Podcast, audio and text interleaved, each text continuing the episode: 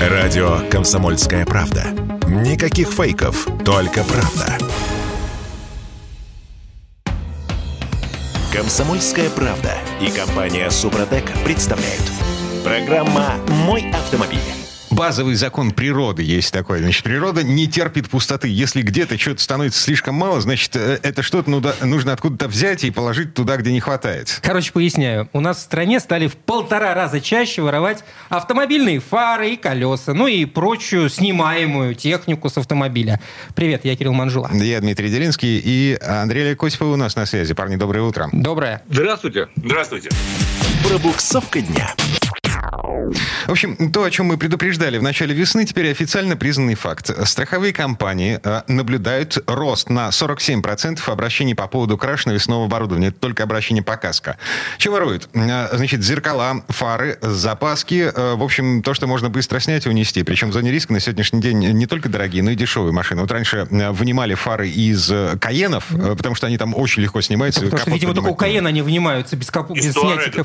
А, из Туарега, да, окей, ладно. Я просто ну, не, не знаю больше автомобилей, где можно сделать так легко это. Вот, так или иначе. Это, ну, как бы часть нашей реальности теперь. Слушай, ну, у меня, у меня часто воровали зеркальные эти стекляшки с э, зеркала бокового вида. Бывало такое.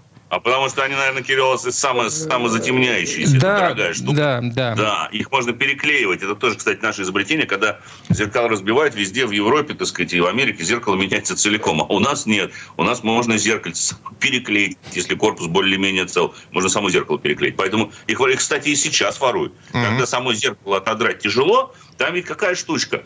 Ведь надо не просто его отодрать от машины. Его надо отодрать таким образом, чтобы его потом можно было ну, снова куда-нибудь поставить. Вот. А воруют, воруют не простые зеркала чаще всего, а зеркала с электроприводом, а там проводочки. Да. Ну, слушай, проводочки легко отсоединяются. А, для этого, для этого... нет. Да, для этого тебе нужно от, открыть дверь. А, ты имеешь разобрать... в виду то, что идет, я имел в виду э, проводочки, которые идут к зеркалу, к стекляшке. Нет, я тебя не понял просто. Угу. Ладно, не суть. А, значит, где воруют? В Москве, в Подмосковье, в Санкт-Петербурге, в Ленинградской области, в Республике Татарстан. Еще в списке а, самых потенциально опасных регионов с этой точки зрения Саратовская, Рязанская область, Калининград и Мурманск. А... Ну, крупные города. Окей. В общем, много автомобилей, есть большой запрос на запчасти. А, принимаем. А, что с этим можно сделать? Вот самый главный вопрос вопрос.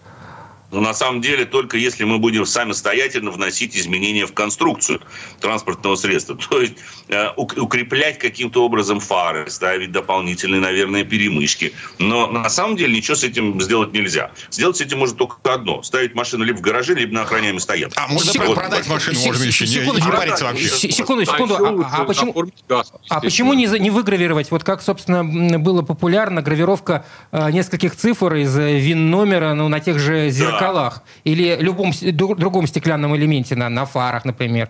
Э, в общем-то, да, это оно, отпугивает. Оно это отпугивает, потому что это не продать эту деталь уже. Ну, я бы не сказал, что ее не продать. Потому что отпугивает, да. Если потом было заявление в полицию и указано, что на этом на фаре, допустим, или зеркале указан ВИН-номер этого же автомобиля, то теоретически есть возможность, что потом, когда где-нибудь эта запчасть всплывет, или в результате рейда по очередной какой-нибудь разборке, сотрудники полиции эту э, запчасть найдут и вам вернуть. Но, к сожалению, у нас это только теоретически, потому что практически рейдов по свалкам и авторазборкам, ну, я, признаться, о них слышал ну, пару раз – за... В 90-е лихие годы. Да, это в 90-е лихие годы. Сейчас ведь вопрос заключается в том, что да, теоретически вы можете нанести маркировку на ту же самую фару и надеяться на то, что ее после этого никто не купит. Но ведь, с другой стороны, может быть, человек, у которого действительно фары нет, а другой нет, и он скажет, да фиг с ним, давайте мне с этой маркировкой, кто у меня проверять ее будет. А вот в Южной Африке, помню, да. был случай, когда человек установил самодельный огнемет в автомобиле, чтобы не знали. Был такой. Так на самом деле он сработал, и его засудили. Да, его посадили. Того человека, который поставил это. Ну, это примерно то же самое, что капкан засунуть против угонщиков. Тоже ведь засудят, если, не дай бог, э, угонщику ногу оттяпают. Да, да, конечно, очень хорошо. Вот она, вот она, стопроцентное э, сочетание электронной и механической противоугонной системы. Сразу же, капкан. Насчет механических противоугонных систем, слушайте, а секретки на колесах колесах. Работают. Это, это панацея? Но если качественные. Качественные секретки, да, это панацея. Их можно, конечно, выпить, но, в принципе, качественные секретки – это панацея. Понимаете, ведь какая штука? Вопрос заключается в том, что вот угонщик или вор, когда подходит к тому или иному автомобилю, ему нужно создать как можно больше Э, препятствий, чтобы он по-быстрому мог это сделать. Когда он видит секретку... Не смог, наоборот. Не смог, да, это сделать. Когда он видит секретку на колесе, ну, он скорее подойдет к соседнему автомобилю, где нет никакой секретки, нежели будет, собственно говоря, морочиться и в вашем автомобиле сбивать эту секретку и забирать, собственно говоря, с ними колес. Угу. Это шпильку ломать надо, ну, Это да? ж какое усилие Конечно. нужно предпринять? Угу. Так. Да нет, это просто делается. Я могу сказать, берется, если у вас хороший, есть хороший накидной или хорошая головка, вы просто ее вколачиваете поверх вот этой вот, э, соответственно, секретки молотком прям молотком. И потом, соответственно, с большим рычагом ее срываете. Я вот представляю себе, делаете. значит, ночь, ночь спальный район. Ночь улица фонаря. Вот это вот снимают все, фары и прочую мелочь. Это не профессионалы, так Как правило, да. Это не, правило, не да. те, которые под заказ работают. Под заказ там вообще ничего не убережет, кроме каска. Но это, это пацаны, которые вот, поэтому зарабатывают. Ты зря совершенно озвучил. Жаль, да. Вы простите, пожалуйста. А, все забыли этот лайфхак. Срочно. Хорошо. Громко. Да, громко забыли. Э, как вариант, можно пробовать парковаться эм, рядом с высоким поребриком, ну так, вплотную к нему, для того, чтобы э, хотя бы с одной стороны невозможно было подкатить Либо домкрат. у полицейского участка лучше. А, вот, кстати, вот это рецепт, Кирилл, вот это действительно. Припарковать машину около полицейского участка. Вряд ли кто-то там будет откручивать с нее колеса. Ой, ну, бо- бо- боюсь, начнут продавать сейчас парковочные места в полицейских участках. Сам пригнал. Да-да-да, возможно, конечно, и такой вопрос. Но вообще, к слову сказать, если позволите, коллеги, вообще забавно, потому что я смотрел сейчас несколько исследований. Вот, к примеру, несмотря на кризис, большинство россиян, согласно некоторым вопросам, около 60%, они вообще почему-то не переживают по поводу угона автомобиля, да, или какого-то повреждения. Расслабились. Это удивительно. Привыкли э, к тому, что жизнь, э, ну, такая, ну, достаточно Я, я, я вообще даже не могу понять причины, как можно расслабиться по этому поводу. Ты представляешь, утром выходишь, нет, нет машины. Да, нет, не представляю. И не хочу себе представлять. Давай стучать всеми частями тела об этот стол. А самое главное, что ты больше всего тратишь времени на объяснение, что это не ты сам угнал. Да, да, ты должен доказать, что это не ты сам угнал ты должен... машину. Никто, конечно, ее не ищет. Ну, понятно. И искать не будет, это понятно, если случайно не обнаружится. Но вот ты э, получишь по полной программе объяснительных да. записок и так далее. Ладно, две, две с половиной минуты до конца этой четверти часа у нас есть время на то, чтобы потрогать машину руками. Тест-драйв. Так, что у нас? Э, машины-то есть вообще? Есть что трогать? Конечно. Есть и с удовольствием. Давайте потрогаем обновленную, абсолютно обновленную Шкоду Кодиак который совсем недавно вот у нас побывал в таком небольшом тест-драйве. Ну, для начала, что такое обновление? Понятное дело, что это не новая модель, но, тем не менее, они не слегка подретушировали внешность, и чтобы найти отличия, я был вынужден, допустим, обновленный Кадиллак поставить со старым, чтобы понять, вот найти эти 2 миллиметра, как стало, на 2 миллиметра стала уже передняя решетка радиатора. Ты попробуй глазом определи, найдите 2 миллиметра. Но вот что, кстати, заметно... Глаз алмаз должен быть. Глаз алмаз должен быть однозначно. Но вот что заметно, так это, это корма. Потому что у меня, скажу честно, всегда... Кадиллак неплохой автомобиль, но вот у меня вот до рестайловая версия, мне очень не нравилась ее задняя часть. У, такой ощущение был, как будто брови, нависшие над фарами, да, вот это вот, как будто осупшее, такое насупившееся какое-то лицо. Вот теперь стало лучше. Светотехника стала насупившийся больше. зад. Насупившийся зад. Ужасно звучит вообще, конечно. А, так вот, фары стали больше, наплыв стал меньше, потому что изменилась немножко форма крышки багажника. И за счет этого теперь корма смотрится, ну, куда приятней, на мой взгляд. Ну, элегантнее. Точно. Элегантнее, да. Внутри изменений немного. Прежде всего, это новый монитор. Конечно же, э, что на себя сразу обратил внимание после обновления, так это то, что а, программным методом очень хорошо подтянули электронику. Ну, к примеру, она теперь автоматически не включает систему удержания в полосе движения при запуске мотора. Вот такой был его рапид. Браво, браво, браво! Наконец-таки, Дим, я один раз отключил систему, она больше включаться не будет. Потому что меня вот это действительно выбешивало. Каждый день я начинал с запуска двигателя, вот каждый запуск мотора, и у меня, значит, комбинация из трех клавиш, чтобы отключить систему удержания в полосе. Вот эти баги убраны. Теперь ты один раз что-то включил или выключил, и это больше не включается и не активируется, пока ты не нажмешь соответствующую кнопку. Появилась, правда, излишняя заботливость. Вот, к примеру, когда едешь в дождь, и работают дворники передние, да, в режиме там постоянном или в режиме автоматическом, он периодически с где-то один раз в несколько минут включает задний дворник. Понятное дело, что он его включит, когда мы переводим в дождь э, рычаг в положение заднего хода. Тогда он, естественно, включается, такое большинство машин.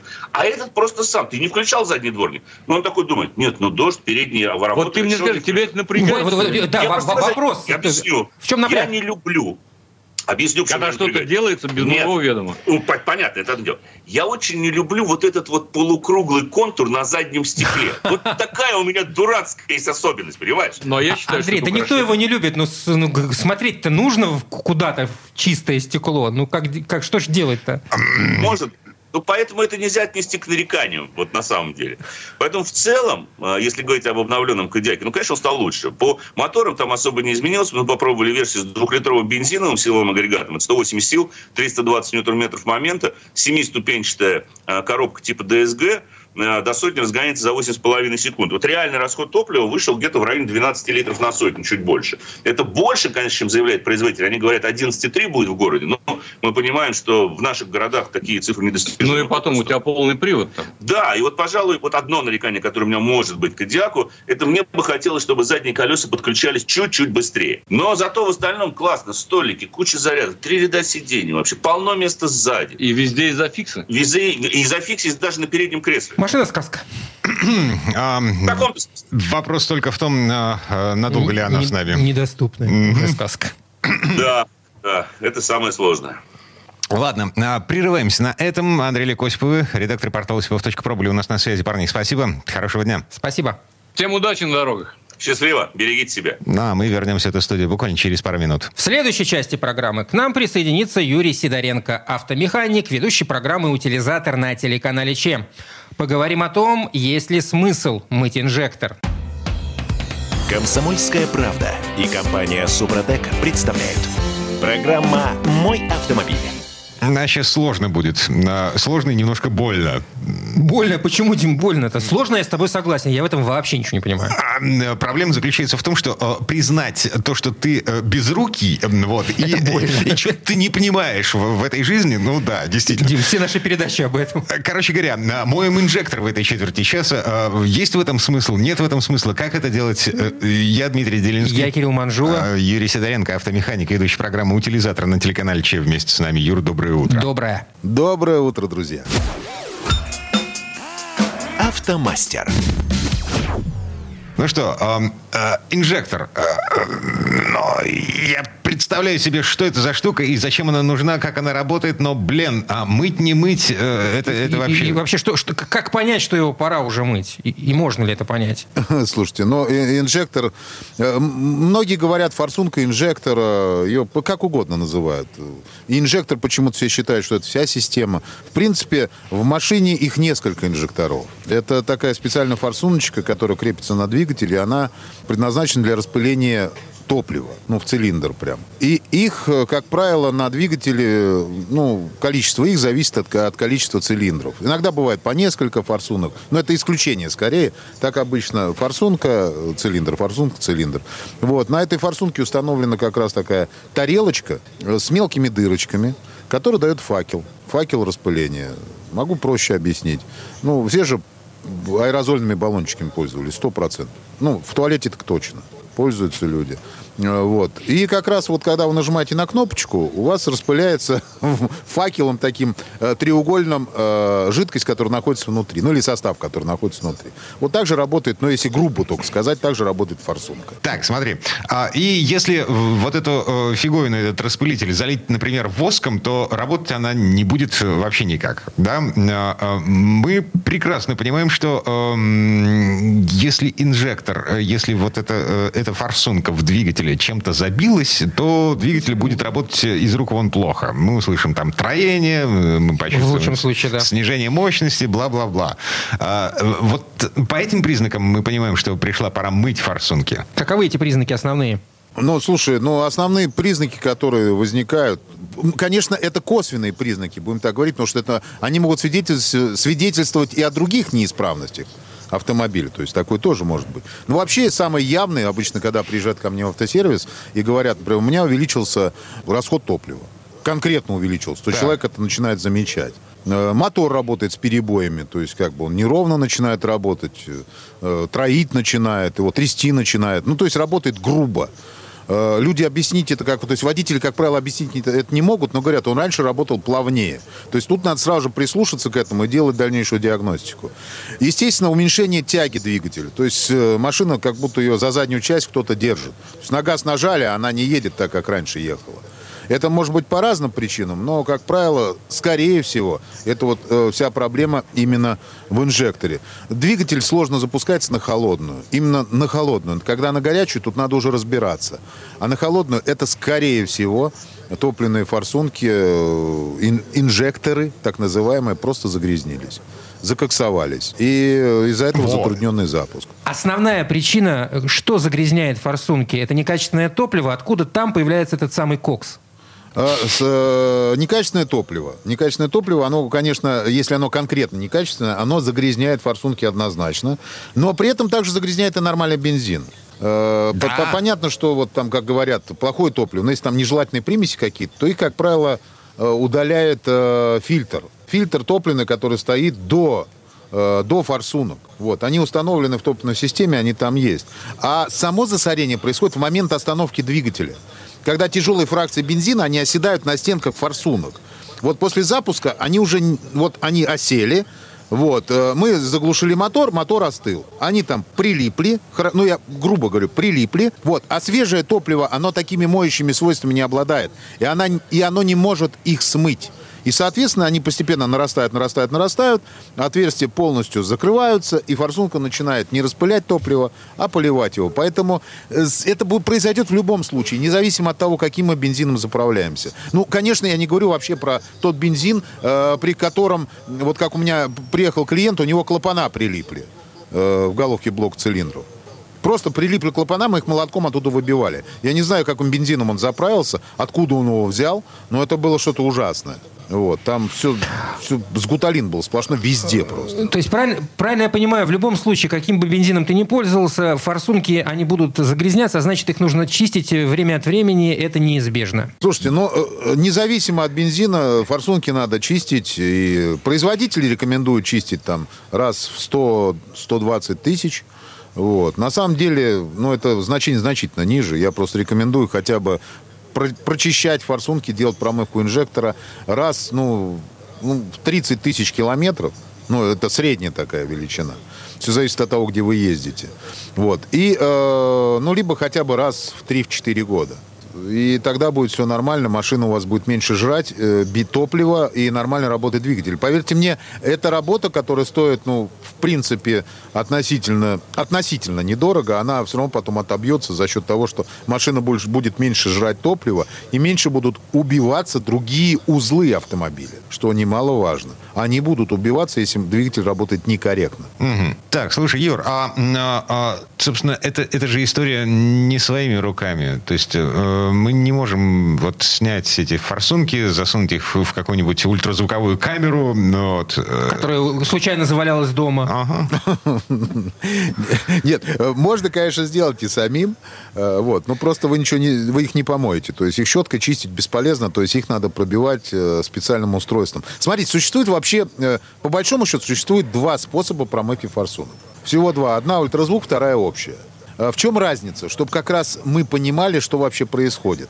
А, потому что многие делают общую промывку и говорят, что сделали ультразвук, а человек этого не понимает. Ну, ну в силу незнания это нормально. Вот. А ему там говорят, мы вам почистили каждую форсунку и так далее. Значит, смотрите, общая промывка – это когда специальный прибор подсоединяется э, к системе, э, к системе подачи топлива. То есть отсоединяется шланг, ну, грубо говоря, который идет от бака, и подключается прибор, и автомобиль работает на специальной жидкости очищающей. Многие думают, что это сольвент, это не совсем сольвент, это специальная жидкость, она специально для этого разработана. Она стоит довольно дорого. И вот в некоторых сервисах нерадивых начинают использовать дешевые жидкости, которые ничего не моют, ничего не отмывают. Вот, общая промывка, она промывает, помимо того, что э, форсунки, но не сильно, сильно, то есть через них она проходит, но не промывает так, как надо. Потому что все равно э, все она не заберет. Зато она хорошо промывает сами камеры сгорания, прекрасно промывает, клапана отмывает, ну, вообще э, газораспределительный механизм, который попадает.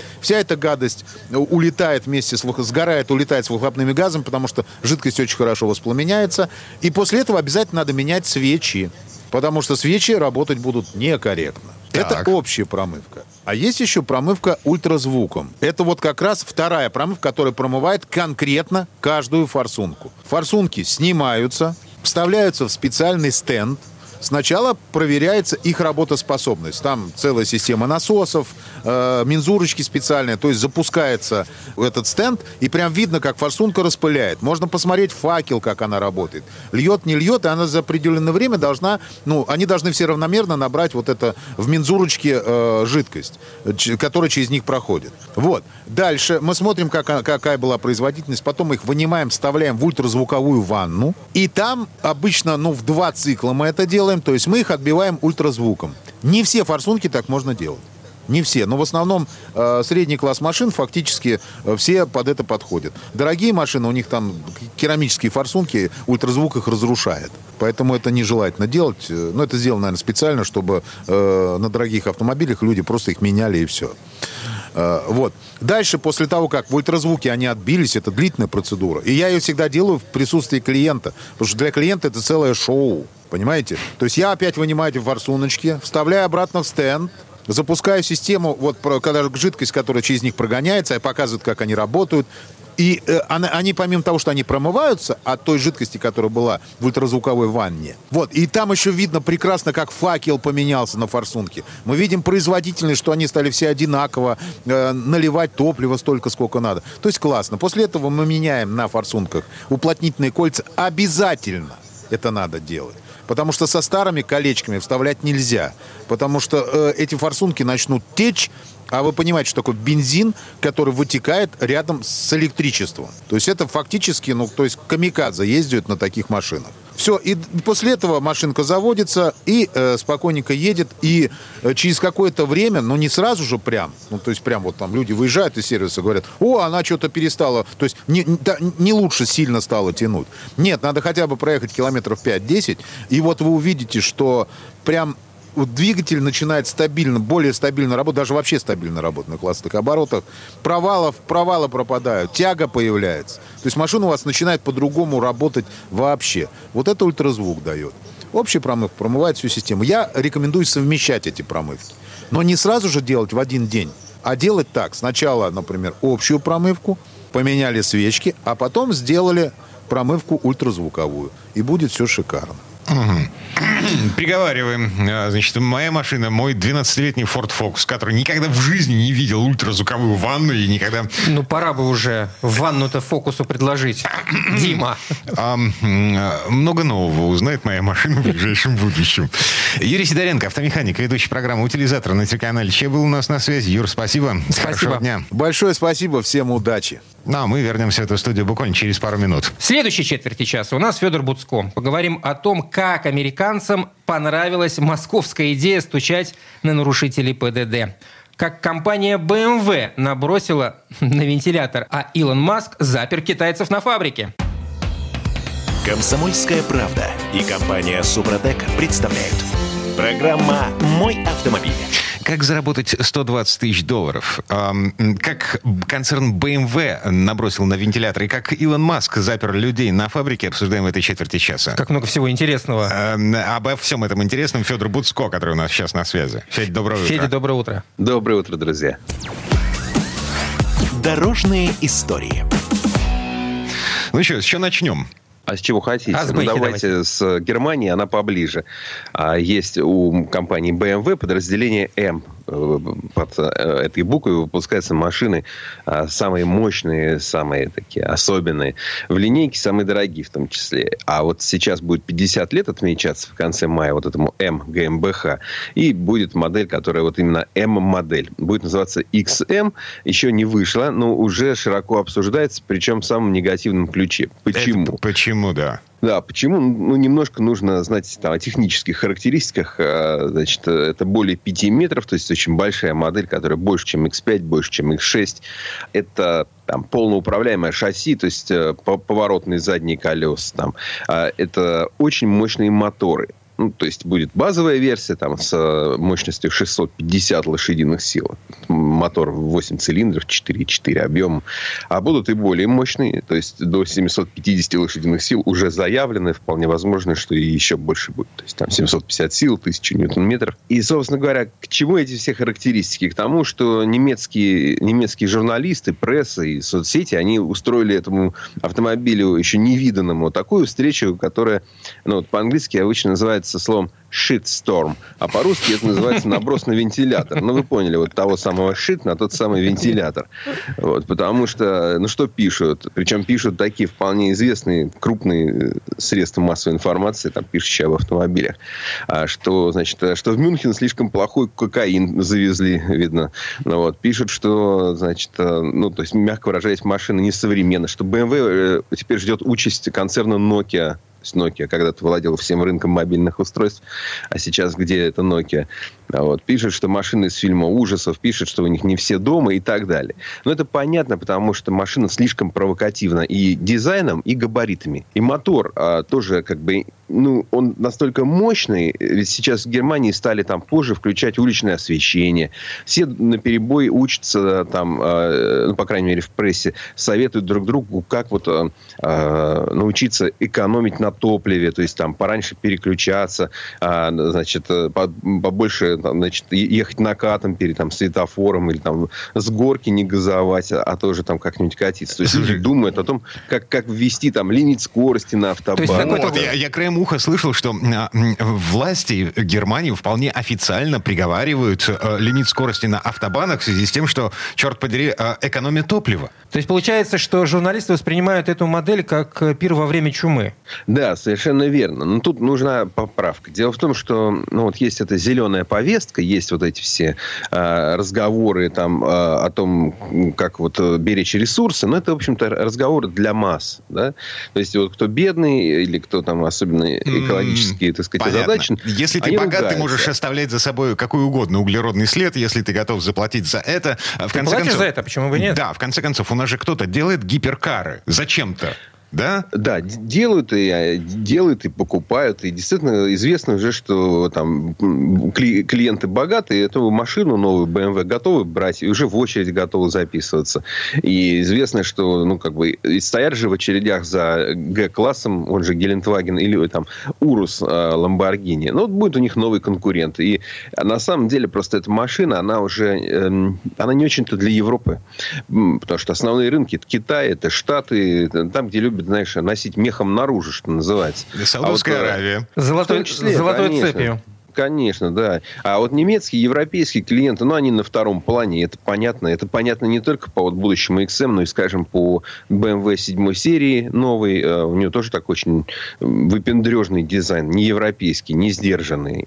Поэтому, ну, да, да, Европа там... А когда XM должен тебе... появиться вообще? Ну, официально представлен будет 24 мая. Вот зашибись. На этой неделе увидим. Ну да. Угу. Так, что, движемся дальше. У нас э, помощник Москвы э, плавно переместился, трансформировался в помощника Нью-Йорка. И, и пользуется там хорошим спросом. Дело в следующем. Значит, э, несколько лет назад в Нью-Йорке вышел закон, который обязывает э, владеть, э, водителей грузовиков и автобусов глушить мотор во время стоянки. Если ты стоишь более трех минут, должен заглушить двигатель. Если вблизи школы, то вообще одну минуту тебе дается. Вот нельзя стоять, и чтобы двигатель молотил. Нельзя. Штраф э, зависит от тяжести правонарушения, но в целом это 250 долларов. Ну и вот если ты там, условно говоря, на пару часов оставишь работающий двигатель около школы, там, конечно, э, по всей строгости получишь э, еще более значительную э, сумму. Ну и понятно, что да, каждому грузовику не поставишь полицейского, чтобы он следил за тем, выключен двигатель или нет. И э, э, нью-йоркские власти пошли по пути э, властей московских. У Москвы есть, напомню, приложение такое э, мобильное, с помощью которого обычный человек может пожаловаться в госавтоинспекцию на нарушителя правил дорожного движения и со всеми вытекающими отсюда последствиями. Да, но не заработать денег при этом. А, там какие-то фишки, бонусы, вот, вот э, есть, есть э, коммерческая составляющая. А в Нью-Йорке? А в Нью-Йорке да, тоже людям предлагается снимать вот это видео. Просто снима, снимаешь видео длиной 3 минуты и 1 секунда, то есть не менее 3 минут, со стоящим грузовиком. Нужно, чтобы было видно, что это грузовик, что у него работает мотор. А у них на бортах обязательно название фирмы. Вот его нужно заснять, нужно снять номерной знак и место действия. Ну, то есть 3 минуты походить вокруг машины, постоять около машины. И от полученного штрафа 25% твои. О, 250 долларов э, штраф. 25%? Ну, нормально. Нормально, да. И нормально настолько, что там есть сейчас э, один товарищ, который за полтора года насобирал таким образом 125 тысяч долларов. Это же сколько грузовиков надо было зафиксировать? 70 долларов получается с грузовика. Ну да, это много надо было зафиксировать. И говорят, что уже народ... Э, то есть с ним вышли репортажи на ТВ, там собственно, кто, кто-то воодушевился. Говорят, что таких товарищей немало. А сейчас вот в каких-то районах типа Бруклина там просто конкуренция. Вот стоит грузовику... Это моя зона. Не заходи сюда, здесь я работаю. С работающим мотором, да, там уже с разных углов там народ скорее снять, скорее, скорее отправить.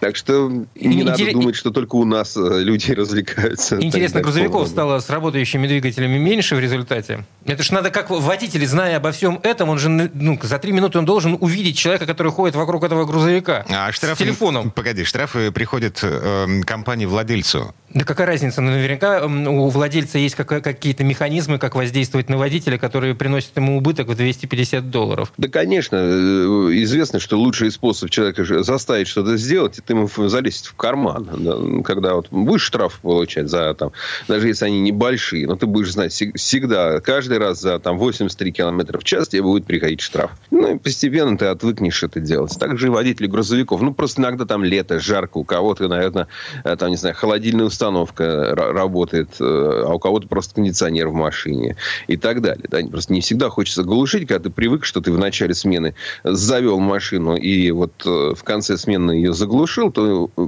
привыкнуть к тому, что тебя там сейчас остановка на 5 минут, выйти, открыть эти ворота, достать какие-то коробки, занести их там в магазинчик, в аптеку или куда-то, закрыть ворота, сесть и уехать, что ты в это время должен был что-то глушить. Ну, к этому надо привыкнуть. Интересно, в Нью-Йорке есть грузовики, которые э, ну, не глушат по одной простой причине, они могут не завестись обратно. Кстати.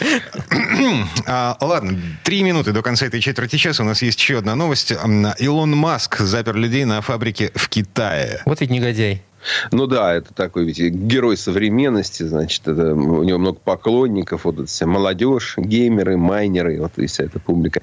А, э, Илон Маск владелец Тесла, производитель электромобилей. Тесла строит фабрики в разных концах света, в том числе в Германии, в том числе в Китае. Вот около Шанхая очередная гигафактори. А в, лок... Э, в Шанхае случился локдаун. Людей заперли дома жестко. Сейчас только-только начинают выпускать. Ну, тоже как начинают? Там 25-26 миллионов людей сначала заперли полностью. Подам... Вот где были, там и стойте. А сейчас там часть из них уже кое-как выпускают из дома. А... И вообще беда. Там люди страдали. Но кому война, кому кому мать родна. А, соответственно, целую кучу сотрудников, целую смену сотрудников, которые строят завод Тесла, заперли не дома. Их заперли на заводе. А Маск как-то в это время посещает, значит, э, э, Шанхай, ему как-то было можно. А, он дал интервью Financial Times и заявил, что он в восторге от китайской культуры труда что люди спят, спят на полах, что они не хотят уходить с работы, что они работают там с 12, и в 12, и в полночь он там был, и в 3 часа утра они все еще работают. Боже. И вот это, да, как много талантливых людей, как много людей, которые готовы серьезно трудиться, э, написал он, значит, э, сказал э, в интервью, как бы не имея в виду то, что людей там заперли. Он, видимо, просто не то, знал, что, бедолага. То, что в Китае, соответственно, вообще распространенная история, это вот когда не 40-часовая рабочая неделя, 5 дней по 8 часов, да, у них есть такая система 996, которая широко используется в международных концернах, работающих в Китае. 996 – это когда ты в 9 утра начал, в 9 э, вечера закончил, и 6 дней в неделю. Вот, вот с 9 до 9 и 6 дней в неделю. То есть, по сути, вообще рабство такое. А, ну, известно, что сам Маск тоже такой Наполеон, он мало спит, все время работает и, и говорит о том, что те, кто живут с 40-часовой рабочей неделей, никогда не изменят мир и вообще вот работают китайцы и молодцы. Вот. Но вот, в, итоге, в итоге строится быстро ему э, его фабрика по производству Тесла. Так в результате скандал-то был? Ну, скандал, да. Он же все время скандал, это Илон Маск, и скандал, это, в принципе, синонимичные такие вещи, да. Ну, конечно, был. Еще, еще будет, потому что не, не успеет забыть э, об этом, так, э, значит, выяснится что-то еще. А, так, все, время этой четверти часа к концу подошло. Федор Буцко был у нас на связи. Федь, спасибо. спасибо. Хорошего дня. Всего вам доброго.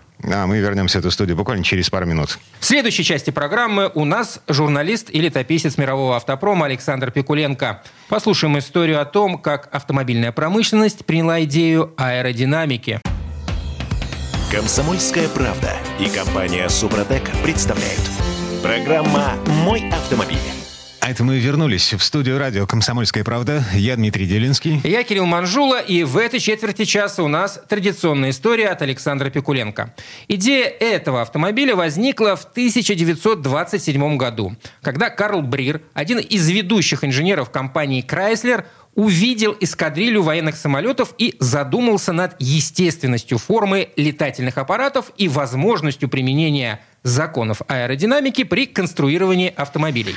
Вскоре у господина Бриера начала вырисовываться форма будущего автомобиля. Овальная спереди, плавно спускающаяся сзади. В общем, революционная идея для тех времен, когда машины выглядели как коробки из-под обуви. Но в итоге полный абсолютный провал с треском. Как и почему провалилась первая идея сделать машину аэродинамичной, слово Сан Санычу. Предыстория. На пороге 30-х годов прошлого века автомобилестроение вступило в новую решающую стадию. Стремительное развитие технологий усовершенствование конструкции предвещало кардинальные изменения во внешнем виде автомобилей. На смену архаичным канонам кузовостроения стальной лист на деревянном каркасе без сомнения должен был прийти цельнометаллический кузов. Ну а идеи соединения рамы и кузова в одно целое уже витали в воздухе. Быстро совершенствовали использовались рессоры и амортизаторы, поскольку потребитель требовал комфорта. Мощные моторы позволяли ехать быстро. Но сразу стало понятно, от дополнительных лошадиных сил мало толку, если они при хорошей скорости тратятся на преодоление сопротивления воздуха.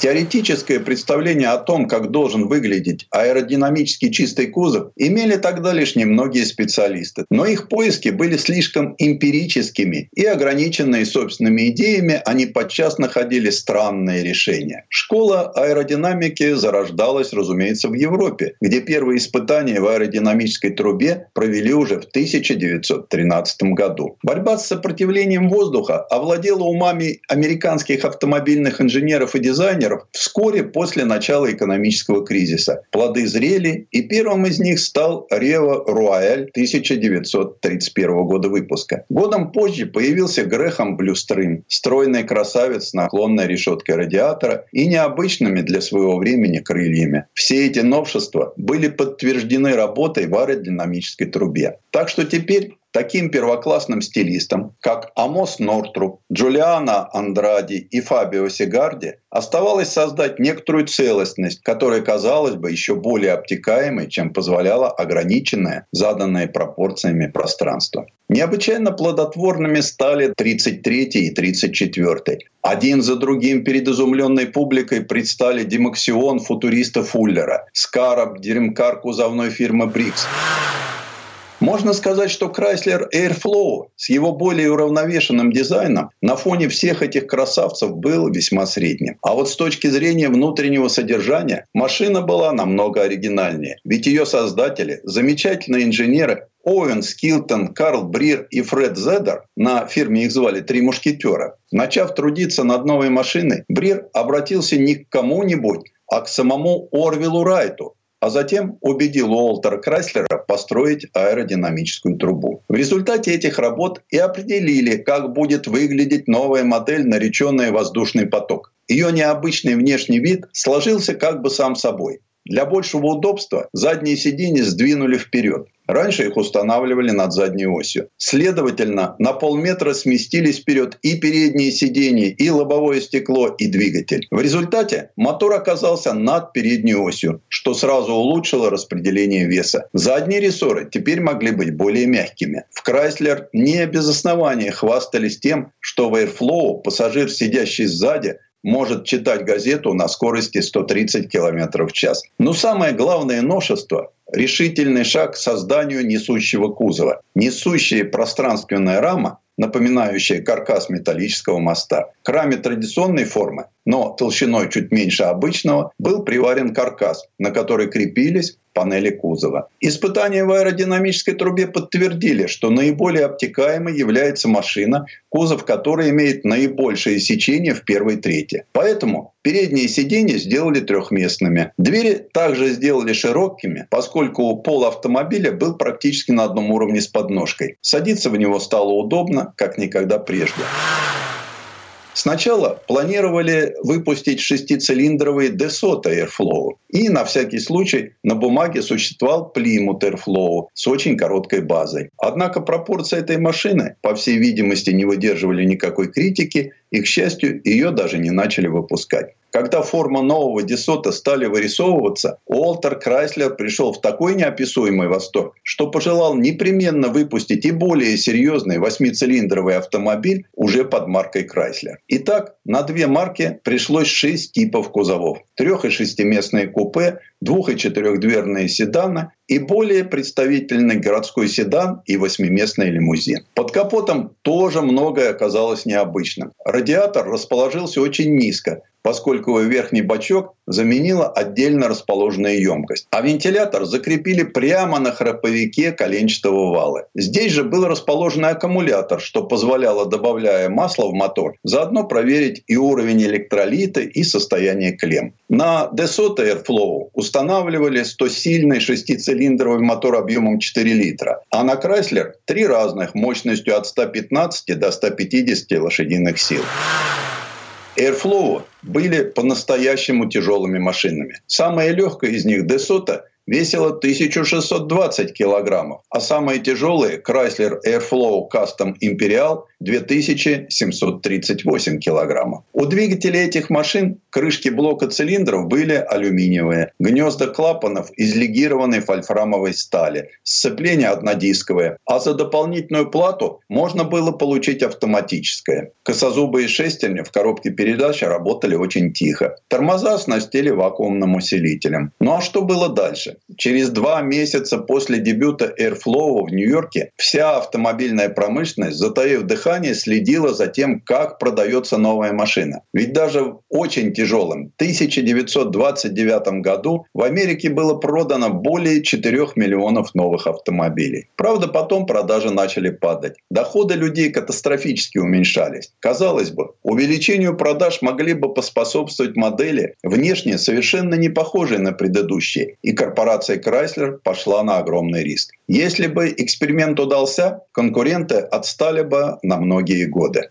Но все решил глаз народа. Последнее слово оказалось за покупателем. Хотя преимущество новой машины заметили. Просторный салон, сиденья похожи на диваны и низкий уровень шума. Прочность кузова Airflow продемонстрировали, столкнув одну машину с 30-метровой скалы. Она упала на колеса и, к удивлению присутствующих, на ней можно было ехать дальше. Благотворное влияние обтекаемой формы на скорость и экономичность тоже не вызывало сомнений. И вдруг, как удар молнии, Airflow покупатель не принял. Решающим фактором оказалась внешний вид и цена. За 5100 долларов, что просили за Airflow Custom Imperial, можно было купить 12-цилиндровый Кадиллак. Но главная причина крылась прежде всего в необычной внешности, продиктованной аэродинамической трубой, а не дизайнером. Анализируя ситуацию сегодня, можно сказать, что некоторые сотрудники Chrysler не справились с решением стоявшей перед ними сверхсложной задачи. Как шутили дилеры, продавать Airflow оказалось так же сложно, как холодильники эскимосам. Предыстория. Сан Саныч, спасибо. Это был Александр Пикуленко, летописец мировой автомобильной индустрии. И у нас на этом все на сегодня. Дмитрий Делинский. Кирилл Манжула. Берегите себя. Программа «Мой автомобиль».